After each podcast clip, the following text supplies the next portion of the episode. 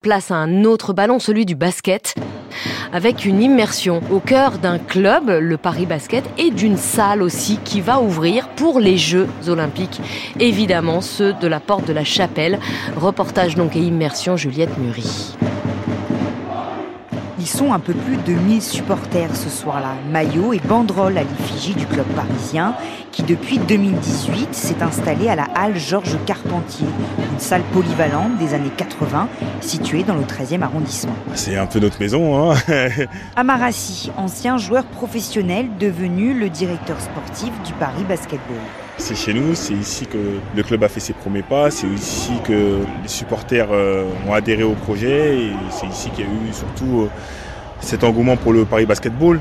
Un public présent dans les tribunes mais aussi sur les réseaux, plus de 65 000 abonnés sur Instagram. C'est un club qui parle à, la jeunesse, à la jeunesse euh, en général et aussi à la jeunesse parisienne.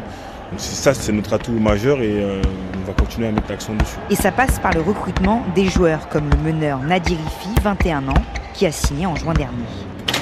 Ça matche bien. J'ai signé pour le projet sportif. Je sais que le Paris Basketball grandit. Et euh, moi aussi, je suis moment dans ma carrière où je suis en train d'apprendre, en train de grandir. Un choix sportif, mais aussi stratégique. Parce qu'on sait que Paris est bien desservi et j'ai la capacité de jouer avec une très bonne équipe et une équipe qui gagne. C'est le meilleur endroit. Cet endroit, c'est l'Adidas Arena, situé au nord de Paris, porte de la Chapelle, dans le 18e arrondissement. Lorsque vous sortez du métro, impossible de la louper. L'enceinte sportive s'étend sur une surface de 26 000 m2, 4 terrains de football. En travaux depuis deux ans, elle sera inaugurée en février 2024. Mathias Priez, directeur sportif délégué du club parisien. C'est une salle euh, qui a vraiment été conçue pour le basketball, avec un public très très proche du terrain, une capacité euh, assez grande mais justement compacte, avec 8000 euh, personnes pour les matchs de basketball, et puis tout ce qui est cube, euh, écran géant pour qu'on puisse avoir justement le meilleur spectacle sur le parquet mais aussi en dehors. Visible de l'extérieur, une gigantesque hutte en bois où sur place il y aura des restaurants, il y aura des bars, il y aura des commerces pour redynamiser le quartier. Euh, voilà, pour qu'on en fasse vraiment un lieu de vie. Coût global de l'opération, 138 millions d'euros.